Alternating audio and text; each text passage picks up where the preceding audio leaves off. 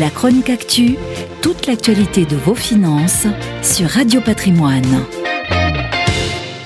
12 millions de personnes en France, 650 millions à l'échelle mondiale. Ce sont les chiffres affolants des personnes qui vivent aujourd'hui avec un handicap.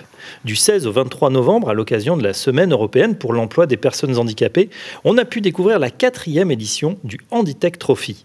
Des trophées qui, dans cette catégorie, visent à récompenser des entrepreneurs, start-up, associations ou étudiants qui portent un projet visant à changer, à leur échelle, le quotidien de millions de nos concitoyens handicapés.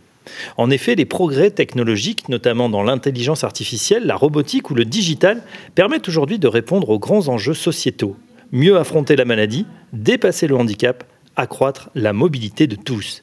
Bref, créer une vision plus inclusive de la société. Porté par le groupe Job in Life, un cabinet de recrutement orienté sur les personnes en situation de handicap et soutenu par la BPI, Banque publique d'investissement, ainsi que par une dizaine d'acteurs privés de BNP Paribas Cardiff à CGI, Soprasteria ou encore le groupe SNCF, le Handitech Trophy a récompensé sept candidats qui, outre les 5000 euros de dotation, auront le soutien de ses parrains pour mettre en œuvre leur projet. Gaspard, Integrali, Brume, Playmovin, ASD Learn, LexiLight et MakerGo sont les lauréats de cette édition 2020. Bravo à eux on connaissait la French Tech, la MedTech, la FinTech ou encore la PropTech. Il est temps de compter et d'apporter son soutien à la Handitech. Plus que jamais, au-delà de la technologie et de l'innovation, la recherche de sens passe aussi par l'inclusion. La chronique actu, toute l'actualité de vos finances sur Radio Patrimoine.